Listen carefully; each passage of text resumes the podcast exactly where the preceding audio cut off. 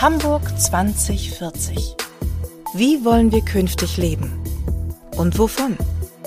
Der Podcast der Handelskammer Hamburg. Mit Hauptgeschäftsführer Malte Heine und Präses Norbert Aust.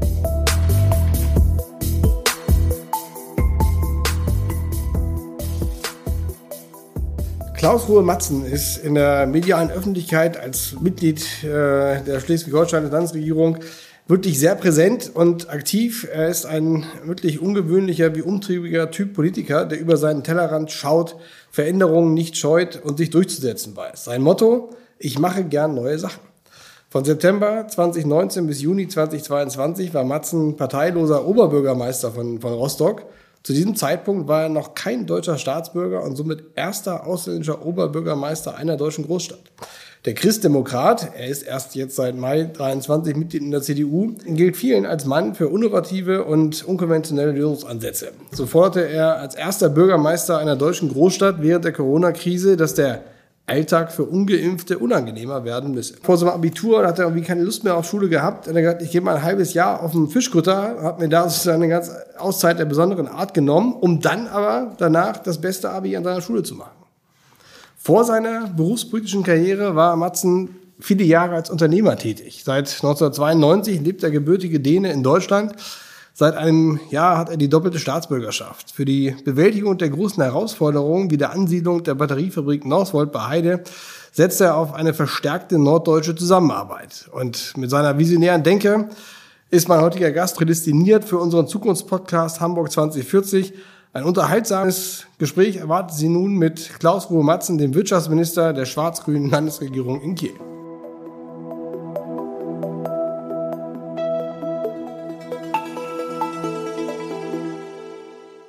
Ja, hallo Klaus, moin. Moin. Ähm, schön, dass du da bist. Wir sehen uns heute virtuell. Äh, du bist in Kiel, ich hier in, in Hamburg. Äh, und insofern schön, dass das äh, auch so geklappt hat. Ähm, wir, wir kennen uns äh, bereits seit einigen Jahren, auch aus deiner Zeit. Äh, du hast deine Kammervergangenheit und warst mal Präsident der IAK Rostock und, ja, auch besonders wichtig, Vizepräsident der Deutsch-Dänischen Handelskammer in Kopenhagen. Wir waren mal zusammen 2017 auf einer Delegationsreise im Silicon Valley und haben auch äh, versucht, die Zukunft hier für den Norden schon damals gemeinsam ein bisschen äh, anzu, anzuschieben. Daher weiß ich auch, dass du eigentlich Basketball-Fan bist. Und jetzt bist du in Kiel. Du musst Handball gucken. Wie ist das? Ne? Ja gut, ich komme, äh, ich mag generell gerne Sport, aber in der Tat großer Basketball-Fan. Ähm, aber ich bin auch großer Handball-Fan. Deswegen es ist nicht ganz so ein schlimmes Bundesland, könnte man sagen. Hier haben wir doch etliche der sehr wichtigen Handballvereine und da spielen auch gerade sehr bekannte Dänen. Aber in Hamburg habt ihr ja auch eine gute Handballmannschaft, aber auch eine gute Basketballmannschaft. Ja, und im Fußball arbeiten wir auch dran, dass es wieder äh, erstklassig wird. Jetzt ja neuerdings auch mit dem Rostocker Trainer. Von daher, jetzt ja. kann es eigentlich nur noch aufwärts mit euch gehen. mal gucken, mal gucken ja, wie sich das darstellt. Wir werden das äh, erleben in einem halben Jahr. Aber lass uns vielleicht ähm, einfach noch mal ein bisschen auf deine Karriere zurückblicken oder, oder schauen. Ähm, die ist ja durchaus ungewöhnlich für so einen ähm, äh, Wirtschaftsminister. Äh, du hast, äh, bist nach Deutschland gekommen Ende der 90er Jahre. Äh, ja, Anfang der 90er Jahre Anfang. tatsächlich. Okay, sehr gut. Und äh, was Man könnte jetzt den Sport auch nochmal aufgreifen. 1992 irgendwie einen Monat nachdem Dänemark Europameister geworden ist im Fußball. Der Gegner müssen wir jetzt nicht mehr besprechen. Ja. Vielleicht wiederholt sich die Geschichte. Ja, oder ist, ist Dänemark Das dabei? ist eher unwahrscheinlich, ja, aber wie gesagt, daran glaube ich jetzt nicht mehr. Okay. Aber jetzt habe ich auch einen dänischen und einen deutschen Pass. Also ich habe die Möglichkeiten deutlich gesteigert, auch mal im Fußball was zu gewinnen. Okay, ja gut. Ja. Ich ob das mit Deutschland klappt diesen Sommer. Aber es ist interessant, dass du sagst, dass ich einen ungewöhnlichen Weg als Wirtschaftsminister, ich greife das ja einfach mal ein in deine ja. Moderation, weil ja, ich finde es gar nicht so ungewöhnlich. Ich habe gearbeitet als Mitarbeiter in einem mhm. Unternehmen, also Wirtschaft aus der Sicht gesehen. Ich habe Unternehmen gegründet und Unternehmen geführt, glaube ich auch nicht ganz unrelevant. Mhm. War IHK-Präsident, auch ganz wichtig, war Bürgermeister. Mhm. Ich meine, viel mehr kann man sich da eigentlich nicht wünschen von einem Wirtschaftsminister, als dass er Wirtschaft von allen Ecken kennt auch noch von der Verbandsseite.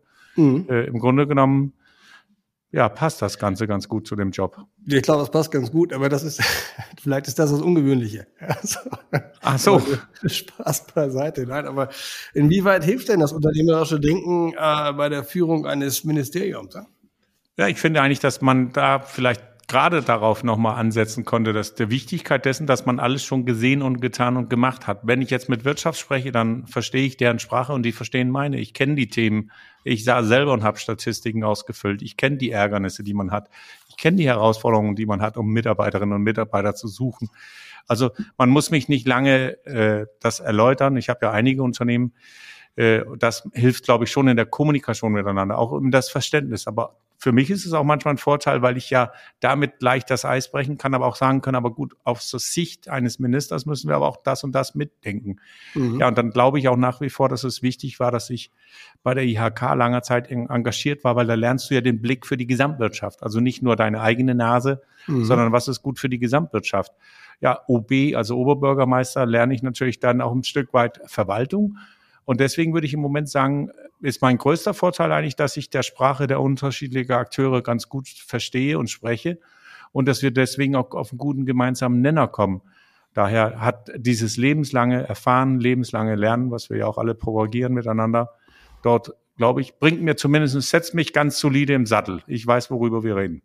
Ja, sehr, gut. Und das äh, passt ja auch gut, weil du ja so eine Art Superminister im Kabinett in Schleswig-Holstein äh, bist mit äh, ganzen Mengen Ressorts, nicht nur Wirtschaft, sondern auch Verkehr, Arbeit, Technologie und, äh, und Tourismus, äh, der auch ein extrem wichtiger Faktor ist in Schleswig-Holstein. Wie kriegst du die ganzen Ressourcen da einen Hut äh, und ähm, wo legst du besondere Schwerpunkte für dich? Ne? Also gerade wenn man, so wie du sagst, das sind ja schon sehr viele Ministerien und wenn man da gleichzeitig drauf blickt, in welchen Zeiten leben wir? Wir Fehmarn-Belt-Querung, hm. großes Verkehrs. Äh, Gemeinschaftsthema, die Entwicklung der Westküste, Autobahnbau, den Tourismus über 10 Milliarden Euro Wertschöpfung für das Land Schleswig-Holstein, ja, Technologie, Arbeit. Es geht heute eigentlich die wichtigste Aufgabe aller Landesregierungen und Bundesregierungen, glaube ich, sind das Thema Fachkräftesicherung. Deswegen ist es schon ein Superministerium. Wie bekommt man das hin? Mit ein gutes Team und immer auch mit dem Wissen, dass du Mitarbeiter um dich herum brauchst, die das, was die tun, besser können als du. Immer darauf achten, gute Leute haben, gute Leute fördern, sie unterstützen und dann auch auf sie zu hören. Also Expertise zulassen. Das haben viele, glaube ich, ein Problem in der Führung, dass sie dass der Überzeugung sind, sie müssen immer alles selber machen. Sie müssen den dominante Rolle einnehmen. Ich, ich bin mehr so der Führungstyp, der, der gerne Menschen abholt hört, was habt ihr für Vorstellungen? Ich habe auch immer diesen Ansatz, wer mir ein Problem bringt, muss auch Lösungen mitbringen. Das mhm. führt übrigens zu zweierlei Sachen. Erstens kommen weniger Leute mit Probleme, weil sie gleichzeitig eine Lösung mitbringen müssen. Und zweitens hat man schon mal eine Entscheidungsgrundlage. Und Führungskräfte brauchen eigentlich immer eine Entscheidungsgrundlage. Äh, und wenn man das gut erzieht, dass Menschen immer wieder auch versteht, bringt selber auch eine Lösung. Es muss nicht die richtige Lösung, da diskutieren wir. Was ist eine Alternative? Oder ich sage auch manchmal als Antwort, wenn es was sehr Akutes ist, ich habe ein Telefonat mit meinem LBV, also Verkehr, die Lösung mag ich nicht, ich rufe in 15 Minuten nochmal an und dann würde ich gerne eine Alternative hören. Das ist mhm. auch sehr erziehend, weil die Menschen lernen, okay, wir müssen vermutlich eins, zwei Alternativen noch mit anbieten, damit der Chef letztendlich zufrieden ist und eine gute Entscheidung treffen kann. Ja, das ist natürlich spannend, weil es auch ein sehr unternehmerischer Ansatz ist, äh, das so zu führen, dann auch eine klare Entscheidung zu treffen und äh, äh, verschiedene Meinungen einzuziehen, aber dann auch, äh, auch Gas zu geben. Jetzt haben wir ähm, ja häufig, wir in Hamburg das, das ist übrigens was Interessantes, Unternehmerinnen hm. und Unternehmer oder Entscheidungstreffender ist ja relativ selten. Das liegt an einer ganz bestimmten Sache. Nur fünf Prozent der Bevölkerung können wirklich nur entscheiden. Das ist mhm. irgendwie nachgewiesen. Äh, und das muss man mit sich vielleicht auch ein Stück weit lernen. Ganz oft sage ich auch Leute, die damit Schwierigkeiten haben, eine Entscheidung zu treffen, äh, machen Sie mal in Ihrer Schublade einen Strich, machen Sie links ja, rechts nein, verteilen Sie Körner. Mhm. Dann nehmen Sie einen Huhn, stellen Sie in der Schublade rein. Wenn Sie nicht selber entscheiden können, dann wird das Huhn schon ja oder nein anpieken. Nur man müsste vorher einmal kurz überlegen, möchte ich wirklich, dass ein Huhn mit so einem kleinen Hirn für mich Entscheidungen trifft oder könnte ich es nicht besser selber? Und das, was man damit erreicht ist, wenn man dieses Bild ein paar Mal erzählt hat, dann braucht man nur noch sagen, brauchen wir das Entscheidungshuhn oder willst du es nicht selber entscheiden? Okay. Und dann, damit motiviert man immer wieder zum Entscheidungen. Und das, glaube ich, ist ein ganz wichtiger Ansatz.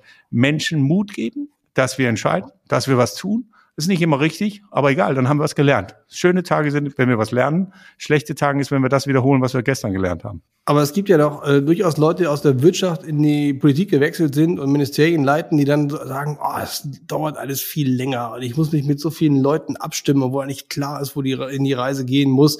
und die Entscheidungen sind, sind getroffen, ähm, auch äh, sozusagen dann auch die richtigen Wege, nur trotzdem kommt man nicht, nicht, nicht weiter. Hast du solche Erlebnisse auch oder wie gehst du mit sowas um? Ja, jetzt könnten wir hier wieder das schöne Handelskammerbild nehmen. Bildung, Berufsbildung ist immer ein gute Mhm. Stichwort, ich hatte ja das, äh, dieses schöne Erlebnis, dass ich meine Grundausbildung als Oberbürgermeister dann machen konnte.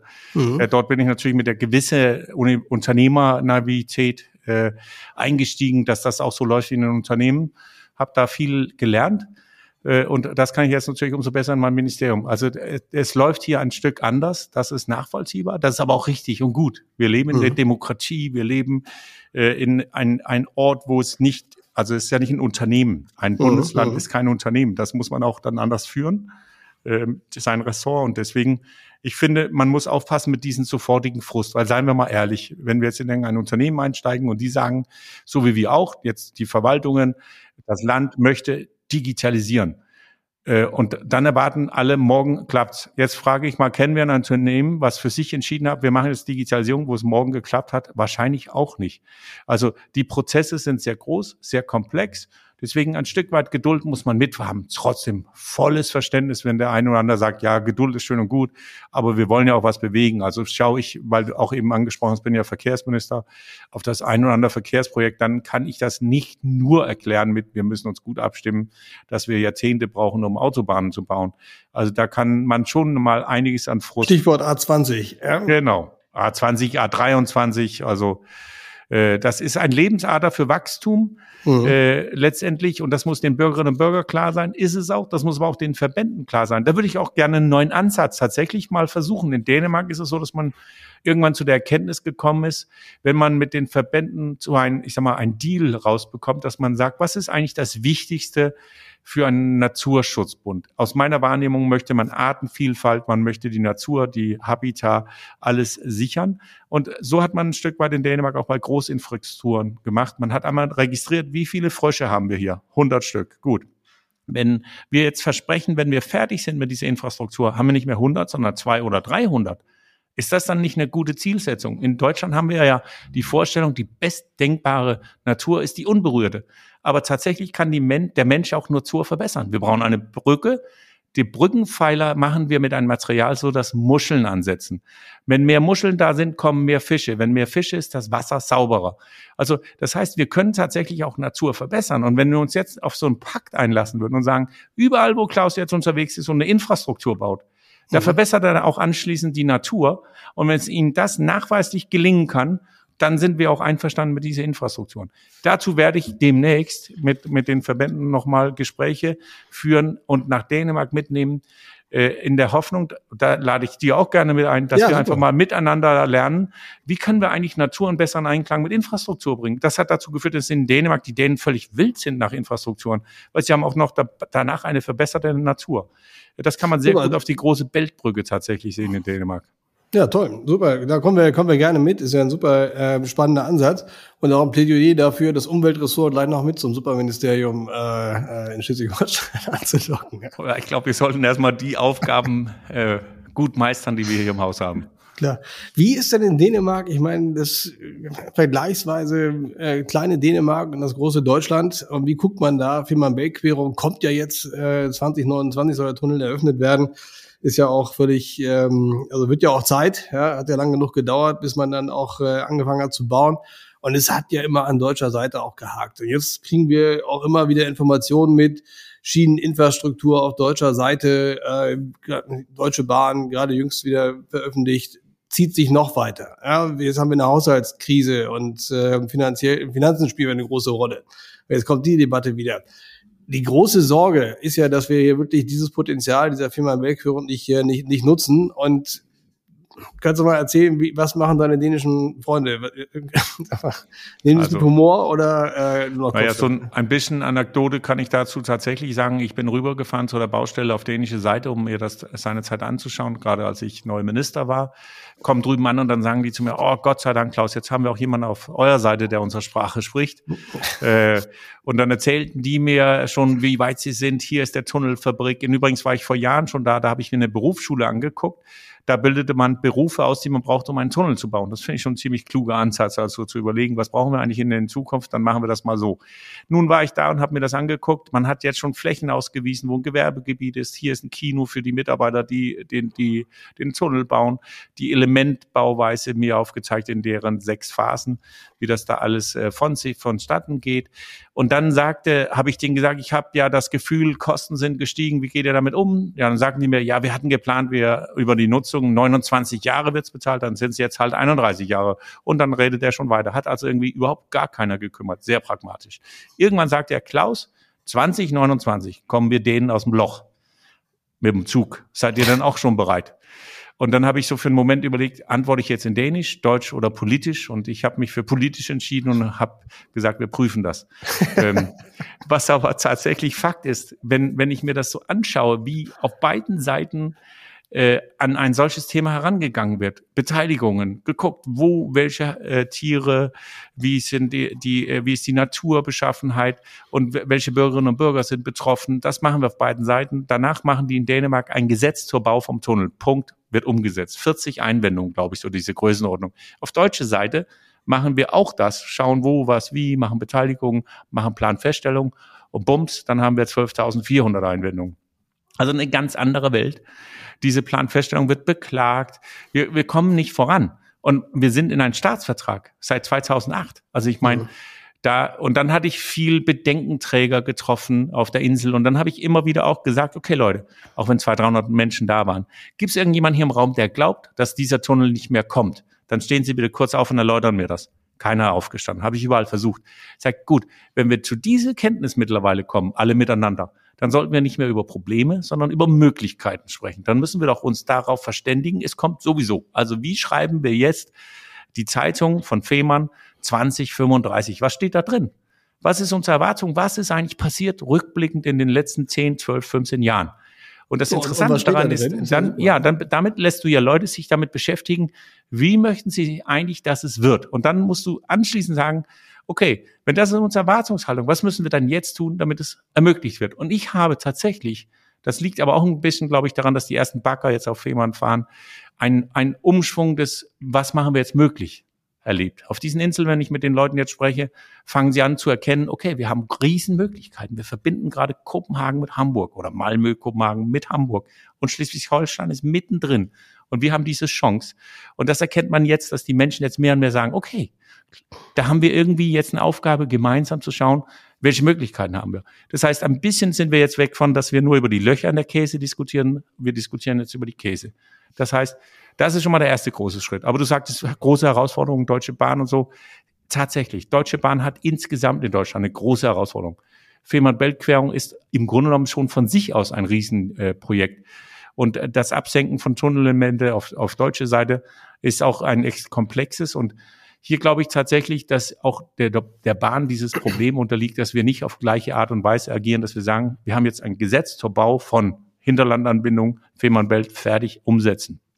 Das ist positiv, dass dort über Partnerschaftsmodellen und ähnliches diskutiert wird. Wie kriegen wir regionale Firmen mit engagiert? damit wir auch eine, eine regionale Wertschöpfung aus dem Ganzen haben. Aber andererseits finde ich nach wie vor wirklich ärgerlich, dass in Deutschland unsere Prozesse zu lange dauern. Firmen siedeln an, weil sie glauben, hier kommt eine Autobahn. Bevor der Autobahn kommt, machen die schon eine Nachfolgeregelung. Also das kann es nicht sein. Und das, dann verlieren wir ein bisschen eine Zuversicht in die Politik, in, in unsere Gesellschaft wir müssen da wirklich verbindlicher werden. Und da, glaube ich, müssen wir ein bisschen schauen, welche Modelle könnten wir gemeinsam miteinander umsetzen. Wie gesagt, schauen, dass Umwelt ordentlich gemacht wird. Und dann müssen wir immer stärker dieses Miteinander verbinden. Was haben wir davon? Wie profitieren wir davon? Nicht immer, was kann schiefgehen? Wir haben zu viel Bedenkenträger. Wir müssen optimistischer sein. Ich lese jeden Morgen dänische und deutsche Nachrichten und ich habe nicht das Gefühl, dass das Google Translate ist. Es sind völlig unterschiedliche Nachrichten. Äh, ja, das müsste doch, wir leben in die gleiche Welt. Und in Dänemark ist die Inflation irgendwie 0, was weiß ich, 4 Prozent und die Arbeitslosigkeit 2,8 Prozent. Und hier ließ ich eine düstere Nachricht nach der anderen. Die Gesamtwirtschaft geht unter. Also wir müssen uns auch selber mal ein bisschen an die Nase packen und Absolut, ein bisschen ne? die Aufgaben annehmen. Also wir sind, wir haben uns ein bisschen zu einem Staat entwickelt, wo wir immer nur schauen, kann das nicht jemand für mich erledigen? Nee, das müssen wir hier schon jeweils für uns. Also ich auch, du, alle.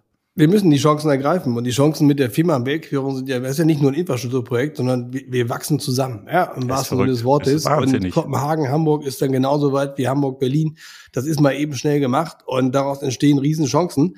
Und wir haben ja exemplarisch eine, eine Idee, der, der, äh, die wir angeschoben haben, unser Präses bei der Jahresschlussveranstaltung hier im Silvester, gesagt, der Tunnel kommt. Ja, wir reden hier in Deutschland mal wieder über eine Olympiabewerbung und da wird immer gesagt, Hamburg, Berlin vielleicht zusammen, München, Hamburg zusammen oder München, Berlin oder sonst irgendwas. Hamburg, Kopenhagen wäre doch gigantisch, ja, wenn wir das äh, machen würden. Ähm, und das wäre wirklich mal völkerverbindend, äh, der, der Gedanke. Ähm, da könnte man ja völlig verrückt sein und sagen, Hamburg, Kopenhagen, Malmö. Ja. Noch stärker verbindend. Also ich finde den Gedanken großartig, weil so wachsen wir doch miteinander zusammen. So kann was daraus werden. Übrigens schieben wir gerne noch Kiel mit rein. Also, ja. So, dann ist es auch bundesländerübergreifend. Nein, das also ähm, na, ich glaube, dass, dass hier immer wieder auf die Chancen geachtet werden muss. Und mit ein solches Event würde man natürlich diese Region auch einen dermaßen Fokus geben. Äh, Wiederwachstum, Chancen, also Möglichkeiten. Und wenn man die Infrastrukturen mal nimmt von Hamburg und Kopenhagen, meinetwegen auch Malmö, Kiel, äh, und das zusammenbringt, dann glaube ich, muss man auch gar nicht so sehr viel Neues erschaffen. Natürlich muss das ein oder andere, aber viele Infrastrukturen sind schon da. Und blicken wir zurück auf Städte wie München 1972, ist so viel Infrastruktur entstanden, auf dem die jahrelang noch Wachstum äh, für sich äh, letztendlich ja, also und die ganze haben. ganze Welt denkt, dass Deutschland Lederhose trägt, ja, und das müssen so wir auch, Mal, auch mal ändern. Ja, und, das, das ist übrigens auch interessant. Ich sage mal, jedes Kind kann mittlerweile wahrscheinlich abzählen, welche Städte wo in welches Jahr mal eine Olympische Spiele waren. Das ist so prägend für uns. Das ist so ein Wahnsinns-Event mit so vielen Möglichkeiten. Daher äh, euer ähm, Präsis oder Vizepräsis, der das vorgeschlagen hat, das unterstütze ich sofort. Ich würde auch gerne sonst der dänisch-deutsche äh, Olympiabotschafter sein. Ja, deswegen sprechen wir es an. Ja, aber dann lass uns doch mal, äh, wenn wir nach Dänemark fahren, dann auch mal mit den, mit den, was sind Bürgermeisterinnen in Kopenhagen und von Malmö und sowas mal, mal sprechen ob die nicht Lust haben mitzumachen, weil ich glaube, eine gewisse eine Offenheit auch hier in der Hamburger Politik ist spürbar für mich. Ja? Also die Dänen haben das tatsächlich für sich offensiv als Strategie vor einigen Jahren aufgenommen. Sie mhm. fingen an mit sowas wie Bogen-Weltmeisterschaft, Bogenschießen-Weltmeisterschaft, kann man jetzt drüber denken, was man will, haben viele Handball-Events herangezogen. Es war eine gezielte Aktion, dann am Ende tatsächlich auch Tour de France äh, nach Kopenhagen zu ziehen. Und auch das hat sich, es hat sich immer wieder bewahrheitet, dass diese Organisation von solchen Großveranstaltungen einen absoluten Mehrwert gebracht hat. Ein sportbegeistertes Land, Freude, Optimismus, Glaube. Also, und all das gehört ja zum Sport dazu. Erstens. Zweitens, internationale Bewachenheit oder Bewa also äh, Awareness. Mhm. All das ermögliche ich damit. Und natürlich die interkulturelle Dänisch-Deutsch. Also und dann gerade mit unserem Tunnel ich habe ja auch schon also viel kleiner Anfang gedacht. Wir könnten natürlich später einen Handball- oder Fußballliga auch haben, der über die Grenze geht, weil die brauchen ja nur einmal durch den Tunnel. Manchmal wäre wahrscheinlich der Handballgegner auf dänischer Seite viel näher als der nächste Handballgegner irgendwo in Schleswig-Holstein oder in Hamburg meinetwegen. Also und deswegen, ich glaube, das wäre schon interessant, solche Ansätze, Kultur, Arbeit, Pendler, Tourismus, also querbeet, weil du auch vorher sagtest, wie kriegst du eigentlich alle diese Ministerien unter einen Hut? Ganz oft greifen die ja ineinander. Mhm. Also der Tourismus braucht Fachkräfte, alle anderen Bereiche auch. Der Straße, die Infrastruktur, all das wird für Ansiedlungen benötigt. Ja, Technologien wollen wir natürlich einsetzen, um smarter zu werden. Also im Grunde genommen ist es zwar ein riesen Bauchladen, aber andererseits passt auch vieles zueinander. Ansiedlung ist ein super Stichwort. Ja. Wir haben ja im Norden insgesamt, wissen wir, Industrie folgt der Energie, so wirtschaftshistorisch. Wir sprechen deswegen gerne von Come to where the power is hier als Kammern im Norden. Wir sagen, wir sind die Energieregion und wir treiben das und wir haben eine Riesenchance äh, zur Industrieansiedlung. Und ich sage ist auch wesentlich äh, dein Verdienst, dass wir mal sehr hintergeklemmt, dass die Ansiedlung von Northvolt äh, in, dann auch wirklich, äh, wirklich klappt. Und das ist ja auch, ich finde, ein super Beispiel für norddeutsche Zusammenarbeit. Wir haben sozusagen die großen Möglichkeiten, Produktionsstätten dann auch in, äh, in Heide, aber eben auch eine Verwaltung, eine Zentrale in Hamburg, äh, Stadt und Land arbeiten da Hand in Hand und sind sozusagen genau das Beispiel äh, dafür. Also erstmal nochmal auch aus Hamburger Sicht äh, vielen Dank für das Engagement ja, und die gute Zusammenarbeit. Ja. Aber vielleicht kannst du noch mal ein bisschen beleuchten, was das aus eurer Sicht bedeutet. Ja. Also es ist ja schon ein echtes Flaggschiff-Projekt. Ja? Also diesen Dank muss man unbedingt an allen möglichen weitergeben, angefangen mit den Gemeinden, da draußen die Kreise, die anderen Ministerien. Hier haben wirklich alle im Land und auch Hamburg übrigens sehr eng miteinander zusammenarbeitet. Da gab es gar keinen Zweifel.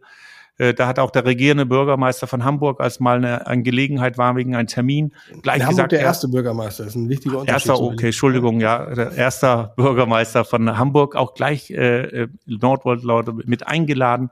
Äh, also da gab es immer schon eine sehr enge und gute, vertrauensvolle Zusammenarbeit. Ja, was das bedeutet? Ich glaube, erstens muss man das als ein richtiger Meilenstein für Schleswig-Holstein sein. Wenn wir jetzt bei dem Zeitung bleiben, ich glaube, werden wir in zehn Jahren mal zurückblicken und mal überlegen, was ist in den letzten zehn Jahren in Schleswig-Holstein passiert, werden wir feststellen, dass das eine richtige Richtungsänderung für Schleswig-Holstein mit sich gebracht haben. Diese Ansiedlung wird eine Sogwirkung noch viel weitere Ansiedlungen mit sich ziehen. Es wird ein neues Blick auf Schleswig-Holstein letztendlich geben. Ich sag mal, die beiden kleinen Gemeinden haben ja quasi den Kampf gegen Joe Bidens IRA aufgenommen mhm. und auch gegen China.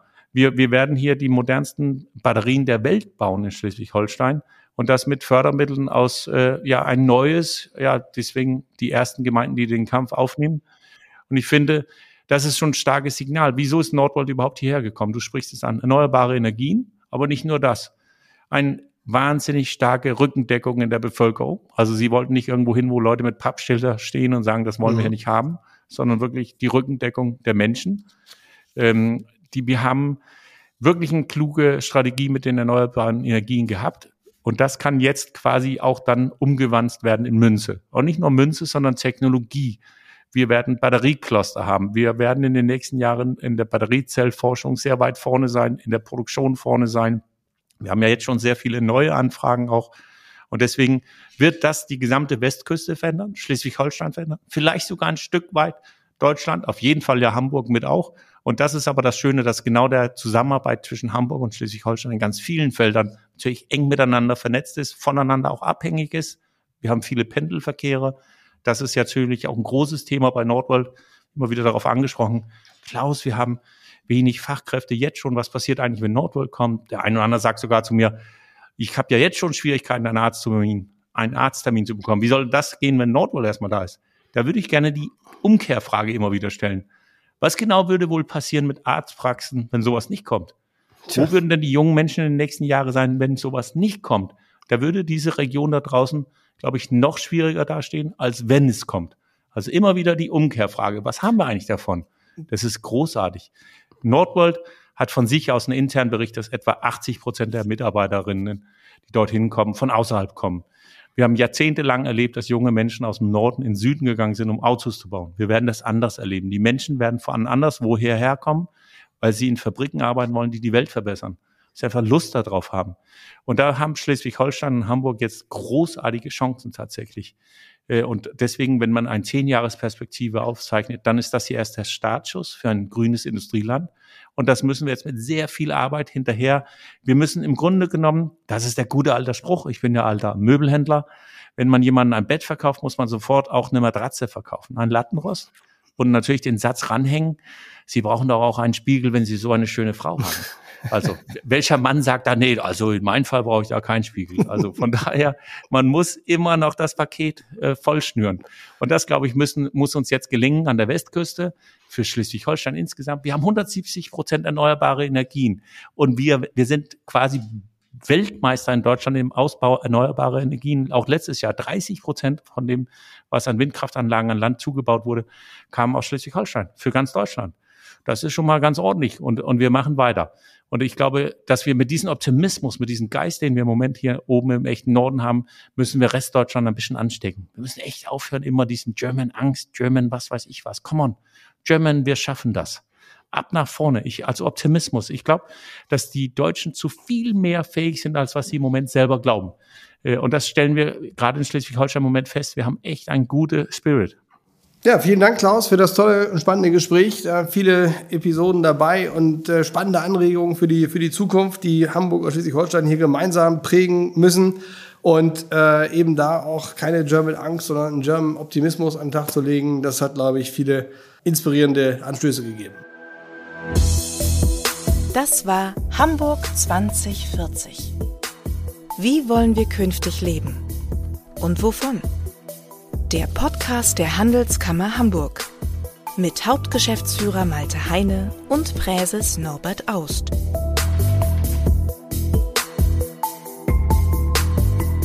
Wenn Sie diesen Podcast regelmäßig hören wollen, dann abonnieren Sie ihn einfach in Ihrer Podcast-App. Eine Produktion der Handelskammer Hamburg in Zusammenarbeit mit Onken und Partner und Wortlieferant.